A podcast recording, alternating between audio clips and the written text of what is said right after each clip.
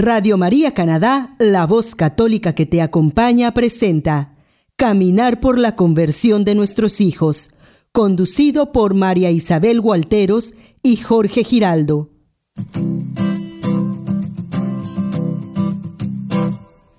Mientras recorres la vida, tú nunca solo estás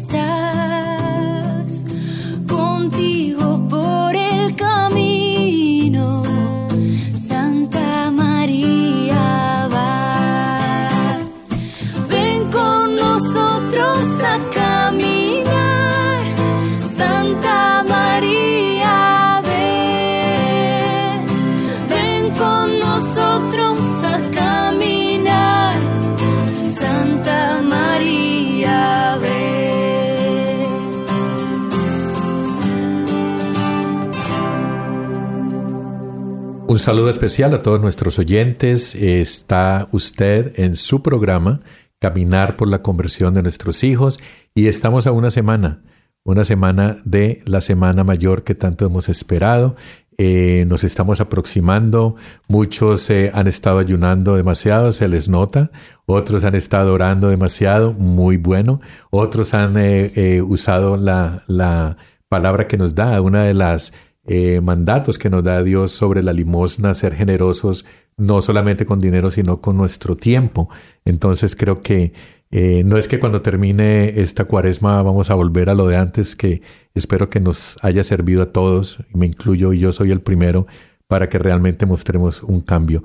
Eh, hoy tenemos un invitado especial, lo voy a presentar, o preséntalo tú, María Isabel, que sigues y saluda a nuestros oyentes. Claro que sí, Jorge. Bueno, queridos oyentes, mil y mil gracias por acompañarnos una vez más en su programa Caminar por la conversión de nuestros hijos.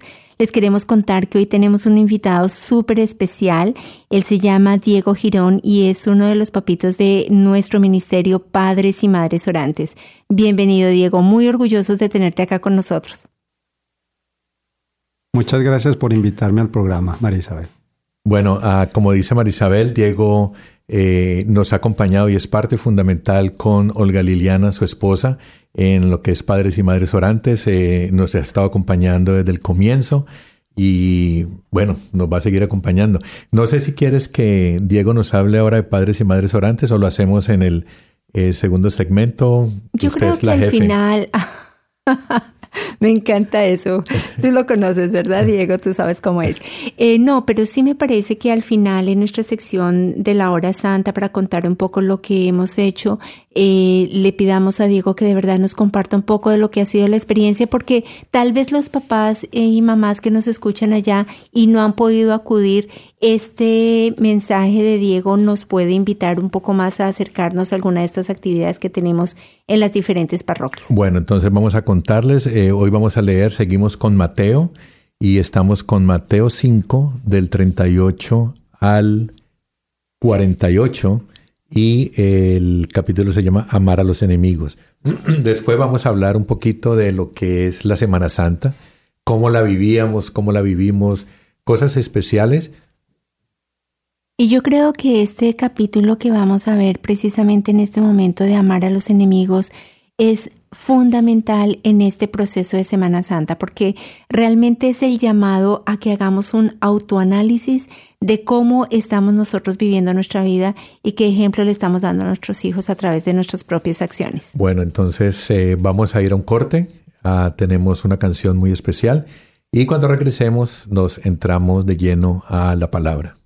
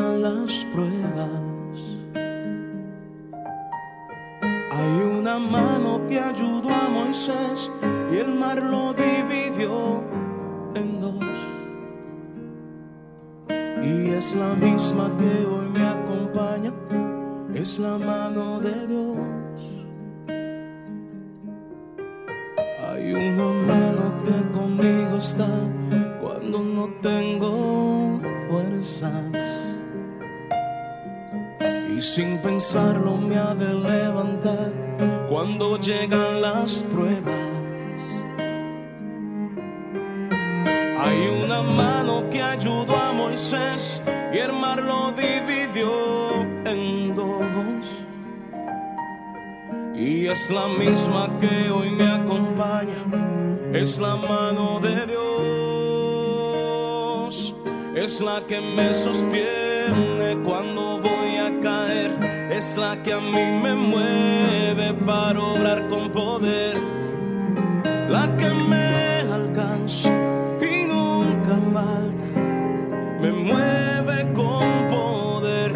la que me sostiene cuando voy a caer, es la que a mí me mueve para obrar con poder, la que me alcanza y nunca falta, me mueve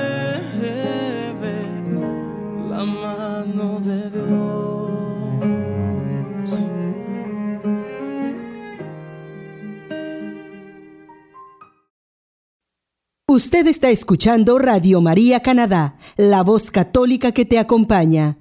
Continuamos con el programa Caminar por la conversión de nuestros hijos, presentado por María Isabel Gualteros y Jorge Giraldo. Bueno, una bienvenida una vez más a nuestros oyentes, eh, el programa Caminar por la conversión de nuestros hijos. Vamos a leer hoy Mateo eh, desde el 38 al 48. Capítulo como- 5. Capítulo 5. Y como tenemos a Diego aquí, le vamos a pedir a él que nos haga una pequeña invocación del Espíritu Santo para que nos ilumine en esta lectura. Ven Espíritu Santo, llena los corazones de tus fieles y enciende en ellos el fuego de tu amor. Señor, envía tu Espíritu y todo será creado y renovarás la faz de la tierra. Oh Dios, que iluminaste los corazones de tus hijos con la luz del Espíritu Santo, haznos dóciles a sus inspiraciones para gustar siempre el bien y gozar de su consuelo. Por Jesucristo nuestro Señor. Amén. Amén. Amén. Mateo 5, 38 al 48. Amar a los enemigos. Ustedes han oído que se dijo, ojo por ojo y diente por diente. Pero yo les digo, no resistan al malvado. Antes bien, si alguien te golpea en la mejilla derecha, ofrécele también la otra. Si alguien te hace un pleito por la camisa, entrégale también el manto. Si alguien te obliga a llevarle la carga, llévasela el doble más lejos. Da al que te pida, y al que espera de ti algo prestado, no le vuelvas la espalda. Ustedes han oído que se dijo, amarás a tu prójimo y no harás amistad con tu enemigo. Pero yo les digo, amen a sus enemigos y recen por sus perseguidores para que así sean hijos de su Padre que está en el cielo, porque Él hace brillar su sol sobre malos y buenos, y envía la lluvia sobre justos y pecadores. Si ustedes aman solamente a quienes los aman, ¿qué mérito tiene? También los cobradores de impuestos lo hacen. Y si saludan solo a sus amigos, ¿qué tienen de especial? También los paganos se comportan así. Por su parte, sean ustedes perfectos como es perfecto el Padre de ustedes que está en el cielo. Palabra de Dios. Te alabamos, Señor. Bueno, Marisabel, durito este, este evangelio. Yo le voy a contar que por este evangelio me he tenido que ir a confesar varias veces. Ya ven. No eres el único. la- Yo creo que todos caemos ahí. Todos, oye, y yo creo que ese es el sello de los verdaderos cristianos, de los que realmente siguen a Jesucristo, son los que asumen este evangelio al 101%, que es lo que es más difícil, porque precisamente el evangelio nos invita a hacer lo contrario a lo que normalmente nosotros tendemos a hacer, que es mantenernos en que el otro se equivocó conmigo y yo puedo mantener mi posición de orgullo de que lo que yo estoy haciendo está bien y no me interesa la otra parte.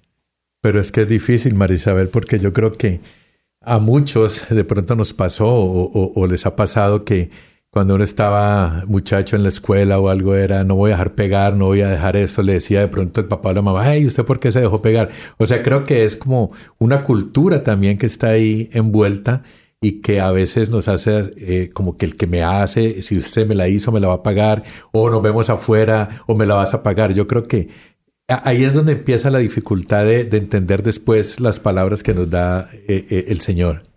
Es que, en mi opinión, pues lo que sucede con el ser humano es que tiene la tendencia a reaccionar en el momento en que alguien le hace algo y es algo que está inscrito en la misma escritura del Antiguo Testamento y por eso Jesús hace énfasis en que antes se dijo, y aquí es muy, muy afirmativa su, su palabra, prácticamente diciendo, yo soy el Hijo de Dios, yo os digo.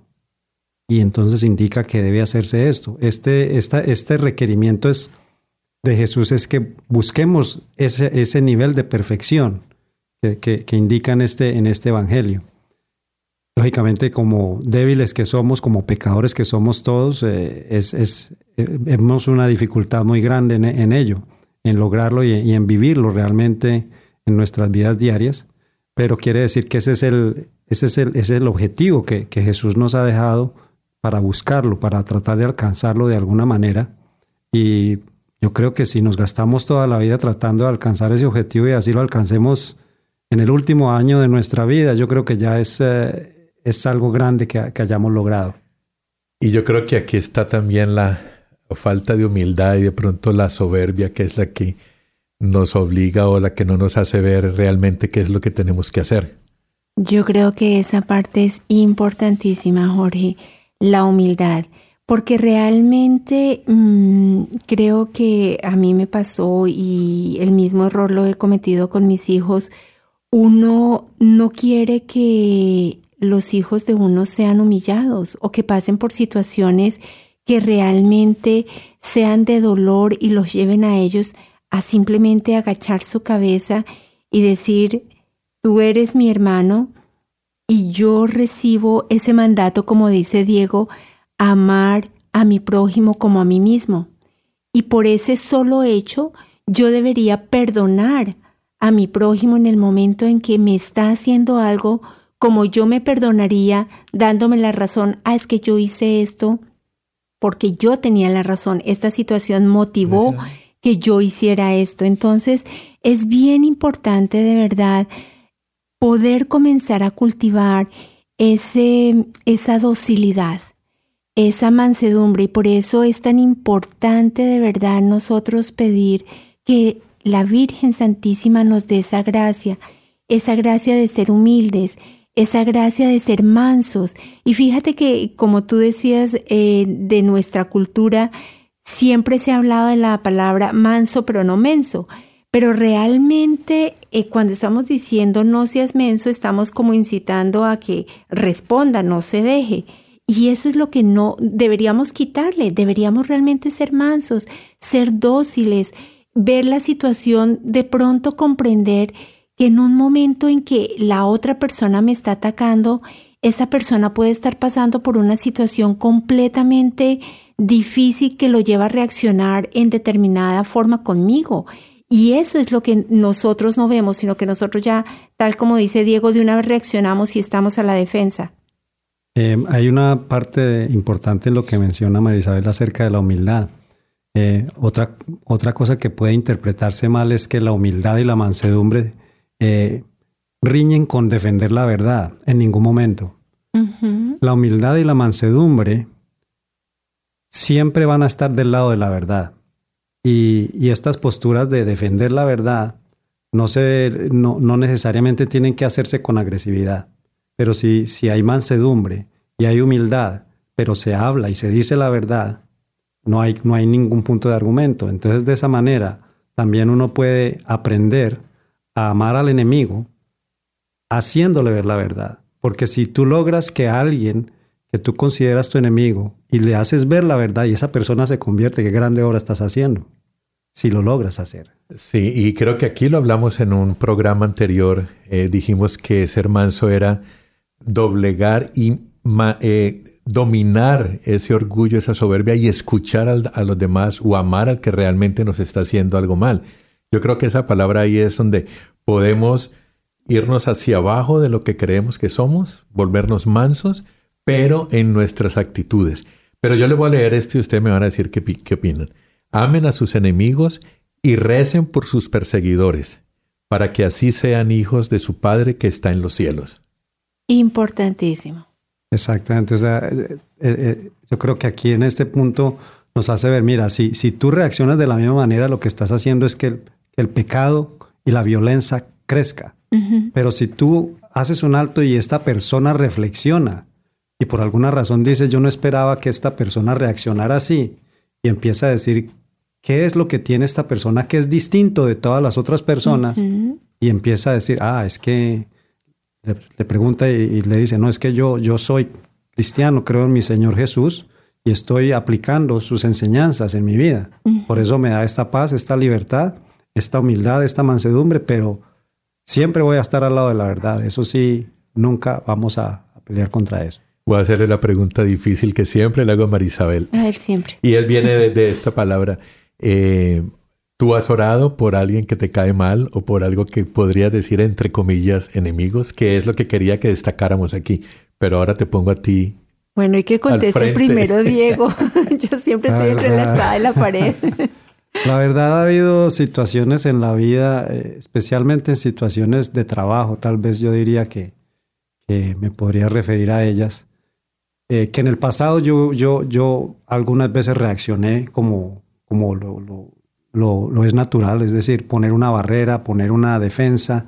Eh, después de que ha pasado el tiempo y digamos que, que, parte del proceso de perdón es eso, que a pesar de que haya sucedido hace varios años, en el momento en que reces por esa persona, independiente de que si fue ayer o si fue hace 10 años, yo creo que estás empezando a reparar un poco esas situaciones donde tú has incitado o creado situaciones donde otras personas pueden haber caído en pecado también por la misma reacción que uno tiene cuando no está perfectamente alineado con la palabra de Dios. Marisabel. Para contestar tu pregunta, te cuento que ha sido una cosa que me ha costado mucho, pero lo he logrado hacer. En muy pocas ocasiones, tengo que reconocerlo, debería hacerlo más frecuentemente. Y creo que una de las cosas que ha mencionado Diego que me parece supremamente importante es actuar con misericordia. O sea, si yo de verdad en esa reacción que tengo frente a la situación que se esté presentando, en lugar de entrar en enojo, en malestar, en de pronto alguna desaveniencia que genere un problema mayor al que se está presentando, actúo con misericordia y logro en ese momento hacer esa oración que mi Dios nos pide y decir, Señor, ayúdanos en este momento porque Él puede estar pasando por una situación muy difícil y a mí me está doliendo esto que está pasando en ese momento realmente vamos a comenzar a actuar como Dios nos pide que lo hagamos. ¿Y qué tal de pronto cuando como padres y madres estamos teniendo de pronto eh, esas discusiones que a veces se vuelven acaloradas, que no deberían llegar hasta ese punto? En vez de decir palabras que no debemos decirle a un hijo, a una hija, algo que eh, después nos arrepintamos y ya después de dichas no se pueden devolver, es rezar en medio de, esa, de esas discusiones, eh, decir un Padre Nuestro, una Ave María y, tratar como de calmarse uno mismo y que ese, esa oración también calme ese momento de, de confusión y de angustia y de pelea que de pronto salen en todos los hogares. Mira que nosotros lo hemos hecho y sobre todo le pedí, lo que hemos hecho es como pedirle al Espíritu Santo, Espíritu Santo, por favor, ven y ayúdanos a manejar esta situación. Inclusive es un pensamiento que pasa así, en un instante, pero se ve la diferencia, realmente comienza lo que tú dices, o uno a calmarse, o uno comienza a orar por la otra persona y a decir, porque en esos momentos, sobre todo en situaciones, yo creo que con los hijos, o con familiares o con nuestro esposo o esposa, nos pasa que es mucho más fácil uno dejarse ir.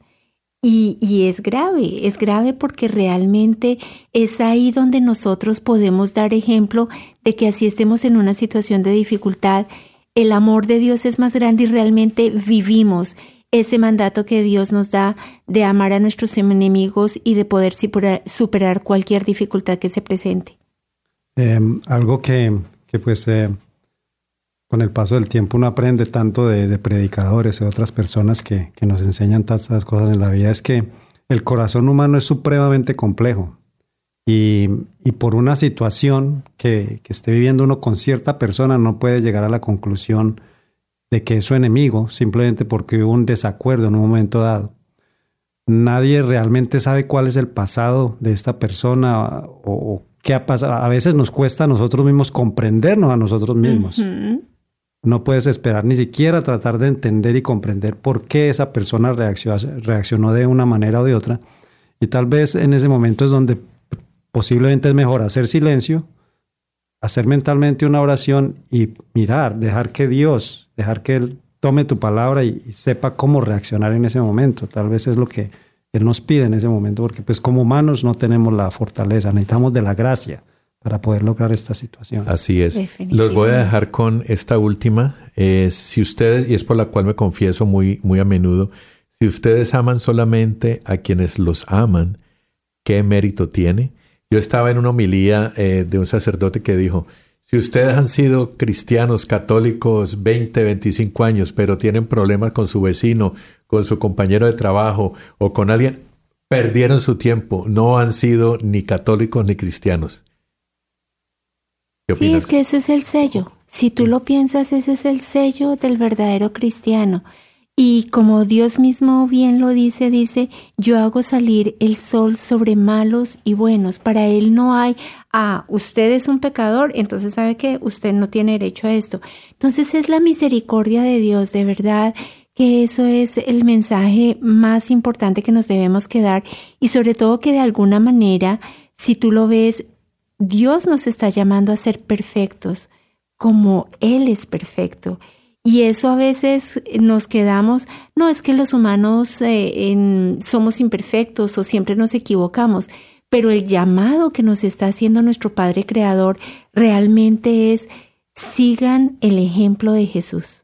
Exactamente, yo estoy, no puedo estar más de acuerdo con María Isabel aquí, porque precisamente por eso eh, nuestro Señor Dios se encarnó en, Jesús, para mostrarnos en la humanidad que tenemos todos hasta dónde se puede llegar, cuál es el, realmente el nivel de posibilidades que se puede tener. Y pues hay ejemplos innumerables de santos que han logrado tantas cosas, que han tenido vidas de pronto muy eh, disipadas en cierto momento de sus vidas, pero terminan alcanzando la santidad.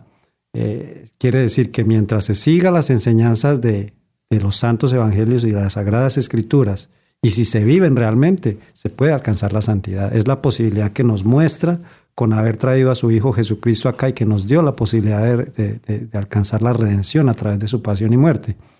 Pero lógicamente necesitamos de la gracia de Dios. con, la, con la sola humanidad es imposible. Necesitamos poner en las manos de Dios nuestras acciones y así, cesar. Así es. Y María Isabel decía la palabra, ustedes sean perfectos y yo creo que para traerlo, como me gusta, al mundo de hoy, eso es dar un ejemplo. Que, ¿Por qué le vamos a dar un mal ejemplo a nuestros hijos cuando nos peleamos con el vecino?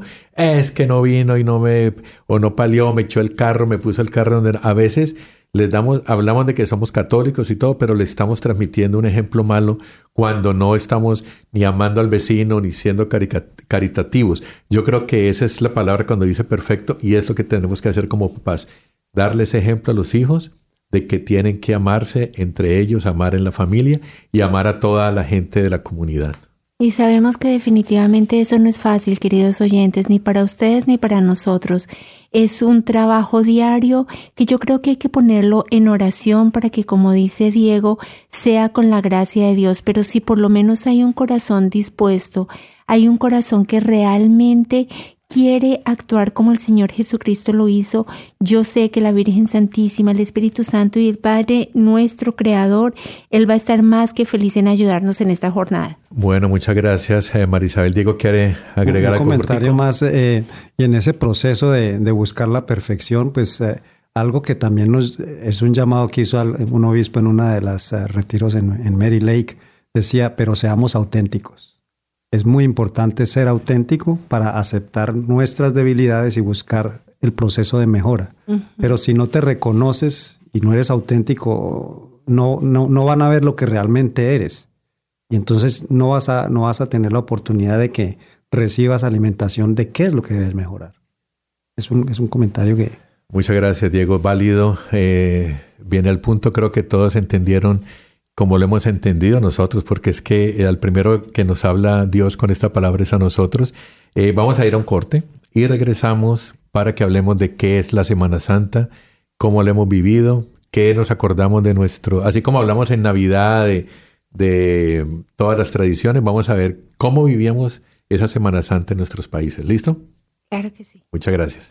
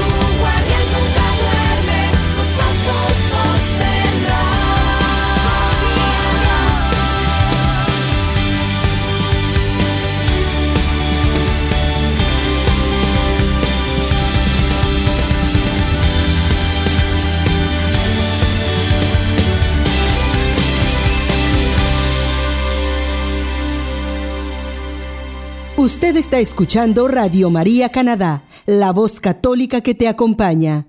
Continuamos con el programa Caminar por la conversión de nuestros hijos. presentado por María Isabel Gualteros y Jorge Giraldo. Bueno, estamos de regreso a su programa Caminar por la conversión de nuestros hijos. Eh, como lo hablamos antes de irnos al, eh, al corte, ah, vamos a hablar un poquito de eh, cómo vivíamos esa Semana Santa, como para recordar un poquito nuestras épocas en Colombia y, no sé, Marisabel, de pronto hacer un paralelo de, cómo lo estamos viviendo ahora. Entonces, turno para Diego.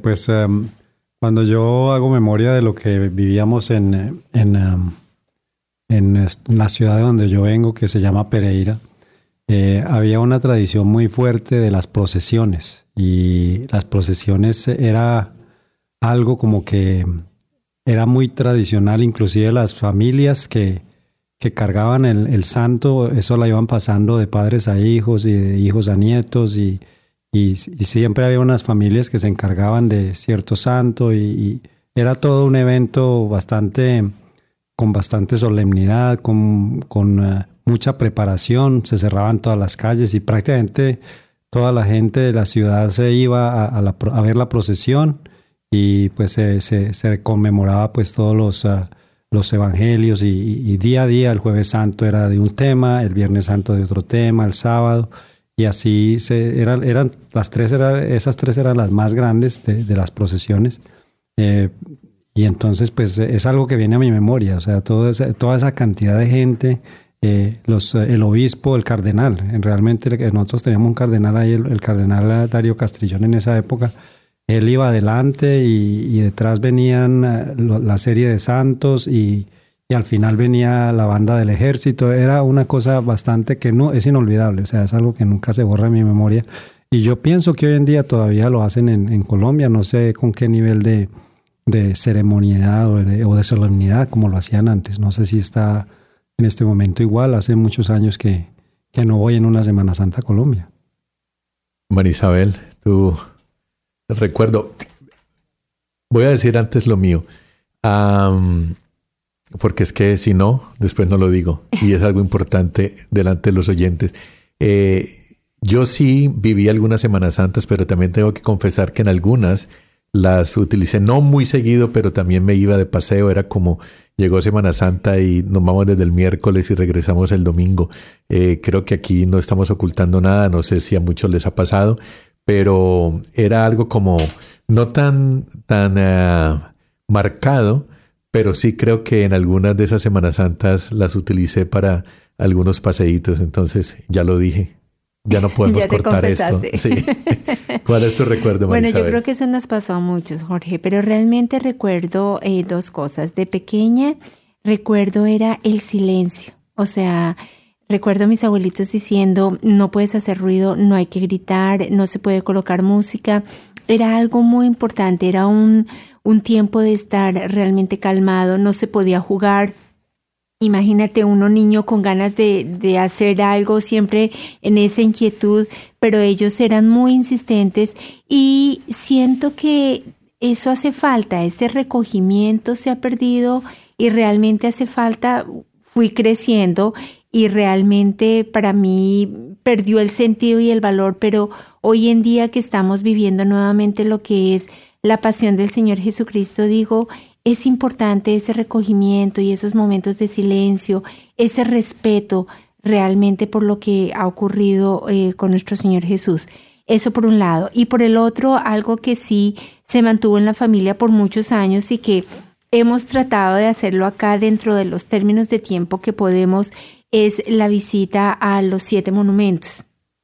Eso siempre era como desafortunadamente uno no tenía la visión de lo que estaba haciendo, era como el paseo del, del sábado por la, perdóname, del jueves por la noche y del viernes por la mañana antes de que cerraran las iglesias.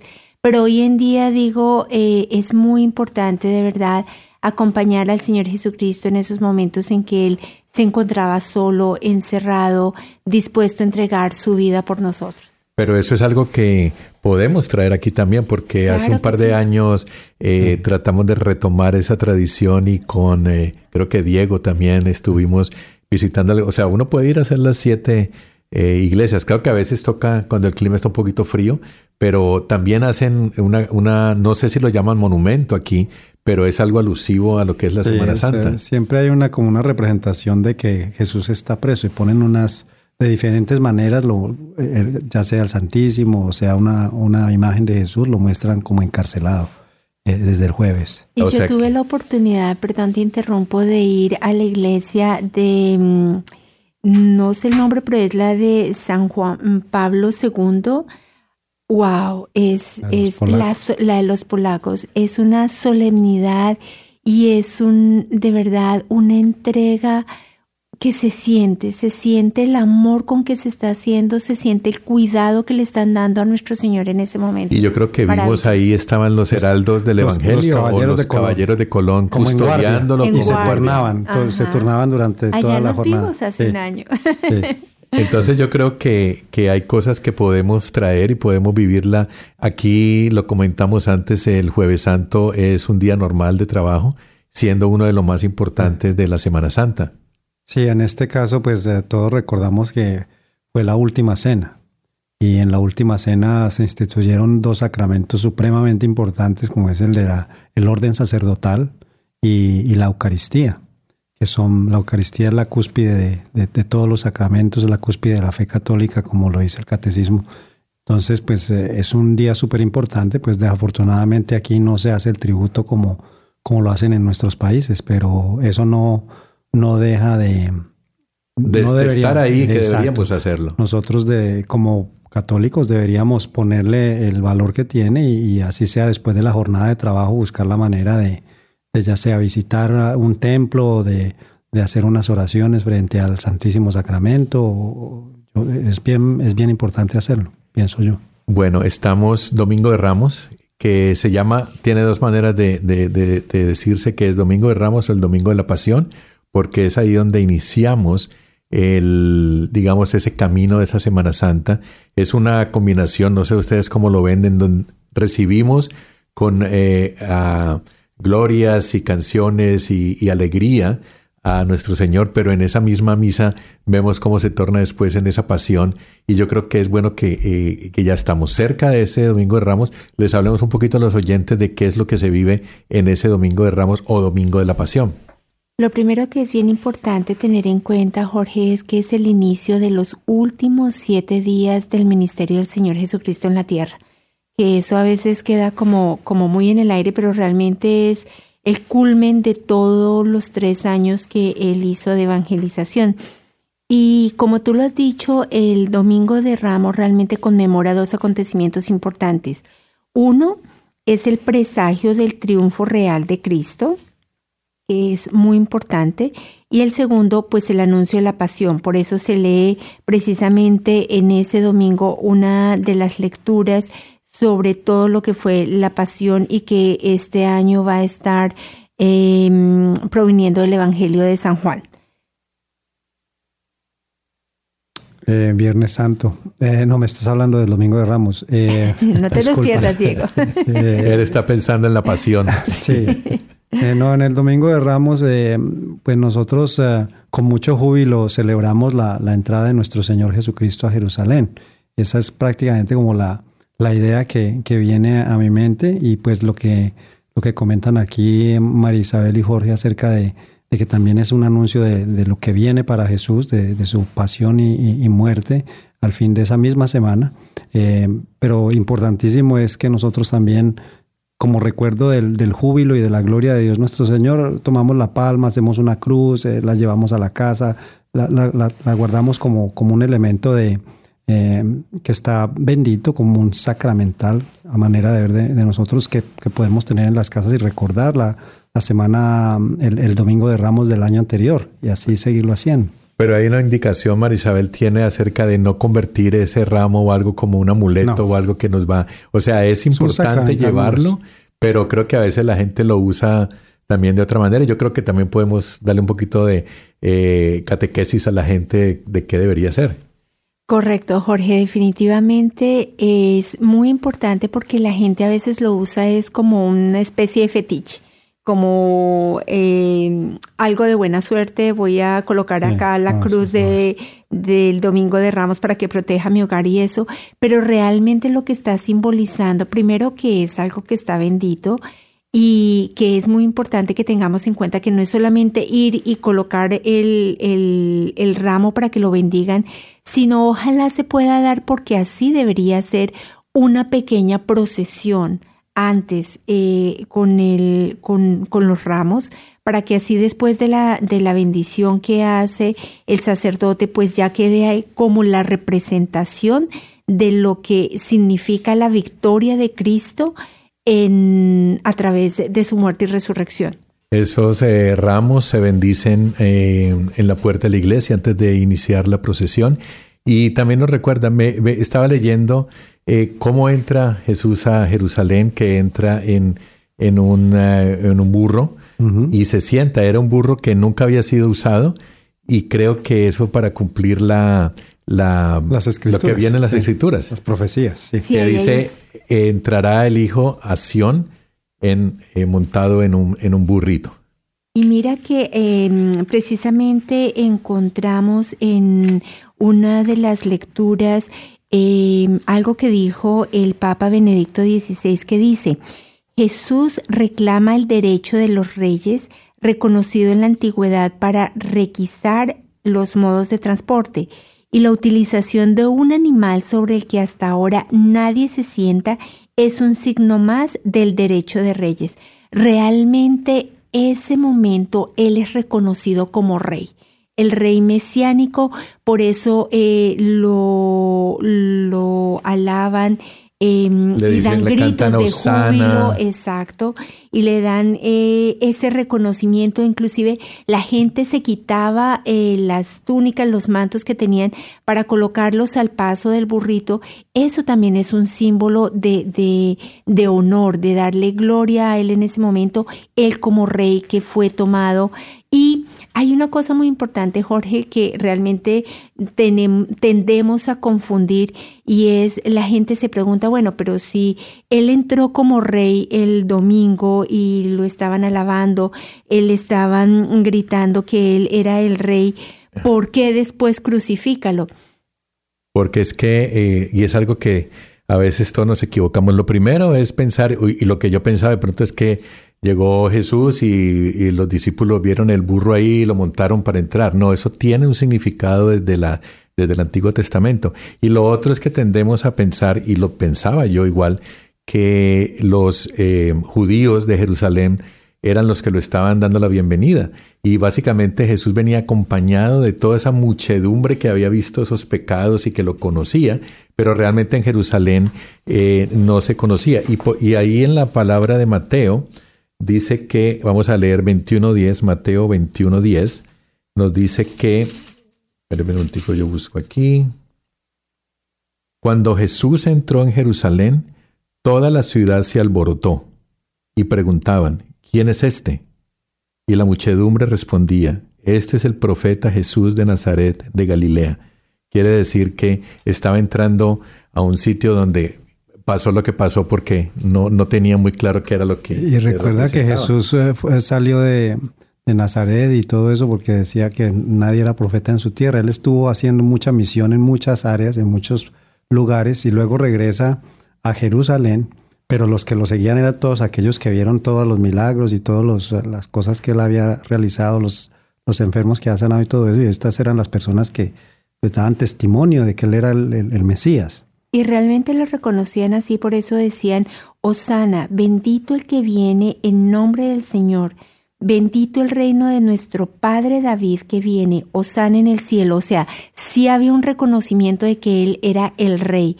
Sin embargo, en Jerusalén la gente no lo conocía y fue allí donde definitivamente vino a suceder todo lo que ocurrió en, en su crucifixión. Creo que a Diego le pregunto ahora qué era lo que pensaban los judíos cuando estaban esperando ese Mesías. ¿Qué estaban esperando? Pues eh, yo creo que esa fue tal vez la, situación que, que a mi modo de ver sucedió con Jesús en aquella época, es que el establecimiento eh, clérico de la época, de los eh, escribas y de todos los, eh, los fariseos, ¿sí? todo el establecimiento de aquella época no reconocía a un Jesús en esas condiciones. Ellos esperaban un, un rey con ejércitos, con, con, con poderío, con riquezas, eh, que iba a ser como, como alguien muy similar o mucho mejor que el rey David, que, que, tuvo tanto poder y que llegó a conquistar tantas tierras y que llegó a llevar a, a Israel a, a, una posición muy alta eh, en aquella época como país, como pueblo. Eh, sin embargo, llega Jesús, que es tal vez la persona más humilde que puede existir eh, y, y, más, eh, digamos, sin ningún tipo de riquezas ni ningún tipo de posesiones.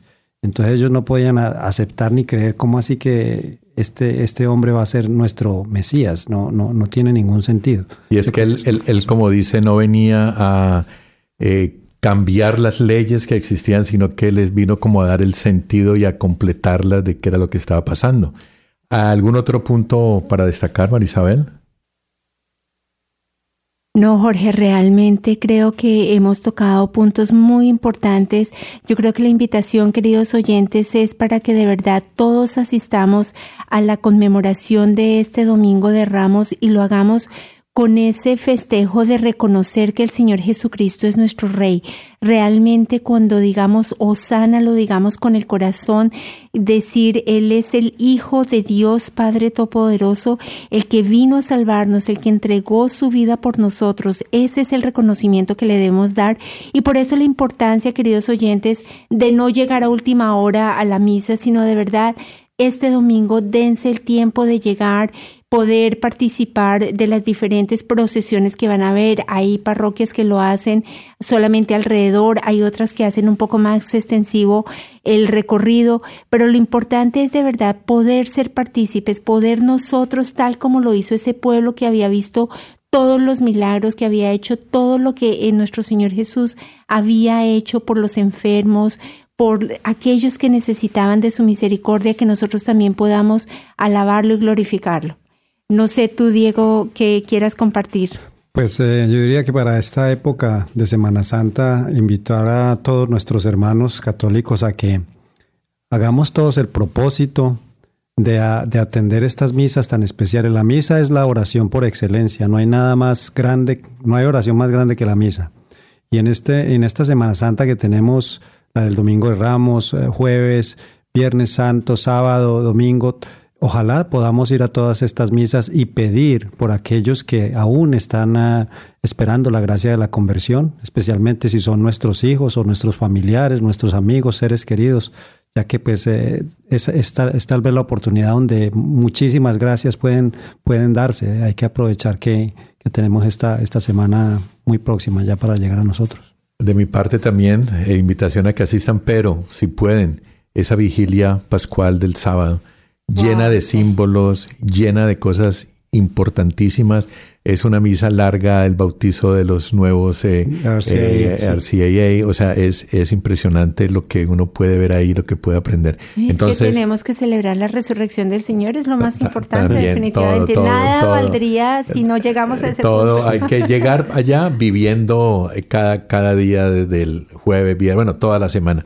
ok, vamos a, a dar, eh, a terminar este segmento y vamos a venir ahora con padres y madres orantes la hora santa y vamos a pedirle a Diego que nos dé un testimonio de que para él, ¿qué es padres y madres orantes? Buenísimo. Gracias. Usted está escuchando Caminar por la conversión de nuestros hijos en Radio María Canadá, la voz católica que te acompaña.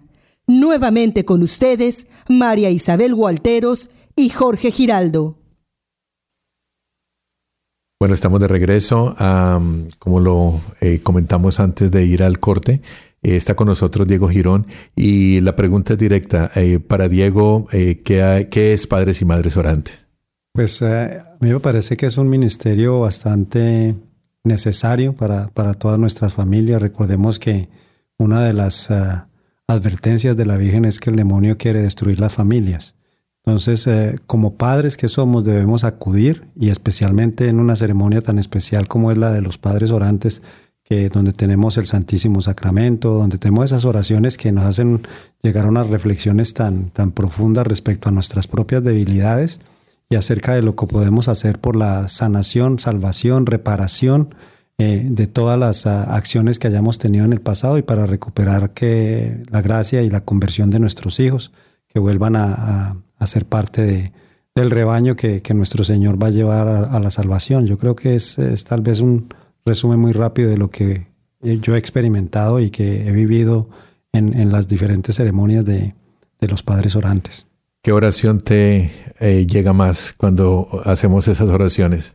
Pues mira, la, la, oración que de los padres, lógicamente, yo siendo el papá, en, en el caso eh, en el cual nosotros nos cuestionan nuestro machismo y nuestra soberbia y, la manera de que, como nosotros cometemos muchos errores eh, en la crianza de nuestros hijos, que, que, nos hace reflexionar sobre ellos y, y, y empezar a, a, cambiar ese tipo de, de, comportamientos y hábitos para lograr que, que logramos... Eh, corregir estas, estas fallas que podemos haber creado en nuestros hijos. Yo creo que, que esa es tal vez la reflexión que más me impacta a mí cuando, cuando yo atiendo las uh, ceremonias de, de, los padres orantes. Y es bueno que destaques la oración de los padres porque ese ha sido nuestro objetivo llevar más padres a, a esa hora santa y creo que um, poquito a poco lo hemos ido consiguiendo. Rapidito, hora santa en Brampton, en San Antonio de Padua, el 11 jueves 11, hora santa en San Antonio, en Toronto, eh, eh, domingo 14 a las 2 de la tarde y hora santa en eh, San James el 17 de abril a las 7 y media. Eh, vienen otras dos iglesias, como les hemos dicho, pero si vamos a orar por nuestros hijos, vamos a tener suficiente espacio para orar. Así es, Jorge. Definitivamente, queridos oyentes, esa es la invitación a que nos acompañen, ojalá en alguna de estas eh, horas santas que nosotros, el Ministerio de Padres y Madres Orantes, tenemos. Realmente las oraciones que nos acercan allí nos permiten reflexionar, diría yo, reflexionar un poco más sobre lo que es nuestra labor como padres y nos permiten hacer esa reparación que necesitamos, darle esa entrega a nuestro Señor Jesucristo, ponerlo a los pies de Él para que podamos eh, superar esas cruces que estamos viviendo con nuestros hijos.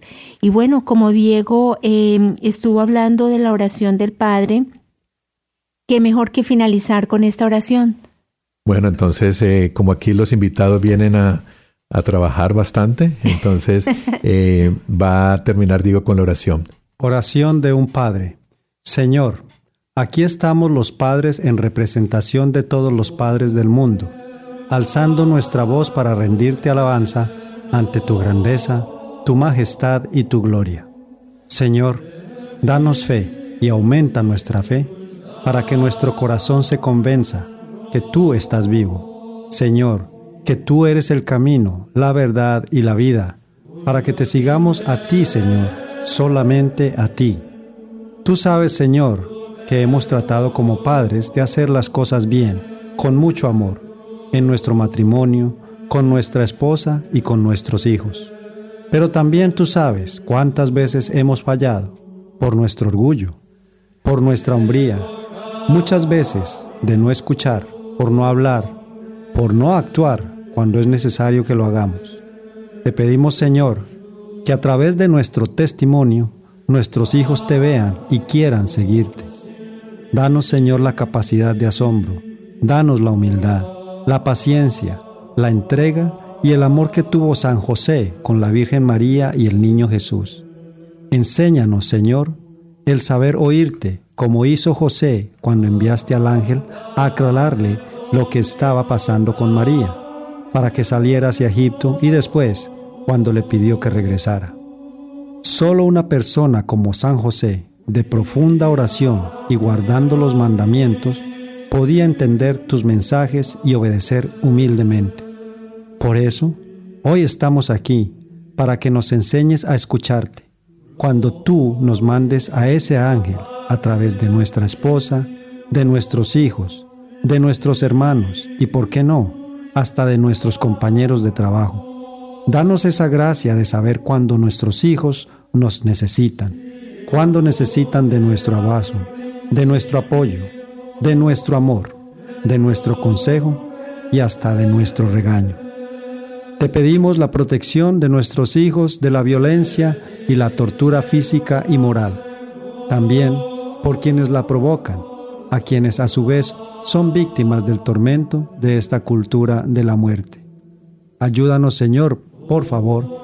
Solamente tú puedes darnos esa fortaleza, esa seguridad, ese amor. Te lo pedimos en nombre de tu Hijo, que contigo vive y reina por los siglos de los siglos. Amén. Amén. Bueno, eh, se nos termina el programa y esperamos que tenga, no vamos a decir feliz Semana Santa, sino una muy, muy bien vivida Semana Santa para que cuando regresemos ya eh, hayamos cumplido de pronto esas intenciones de cambio. Entonces nos vamos a despedir. Corito, por favor. Radio María Canadá, la, voz católica que te acompaña.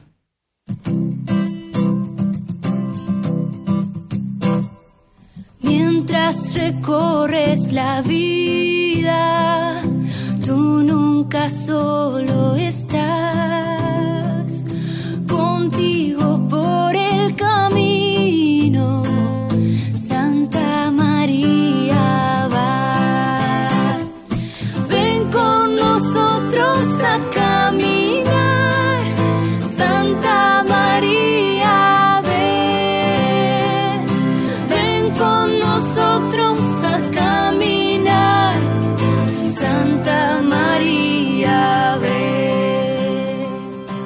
Usted escuchó Caminar por la conversión de nuestros hijos, conducido por María Isabel Gualteros y Jorge Giraldo en Radio María Canadá, la voz católica que te acompaña.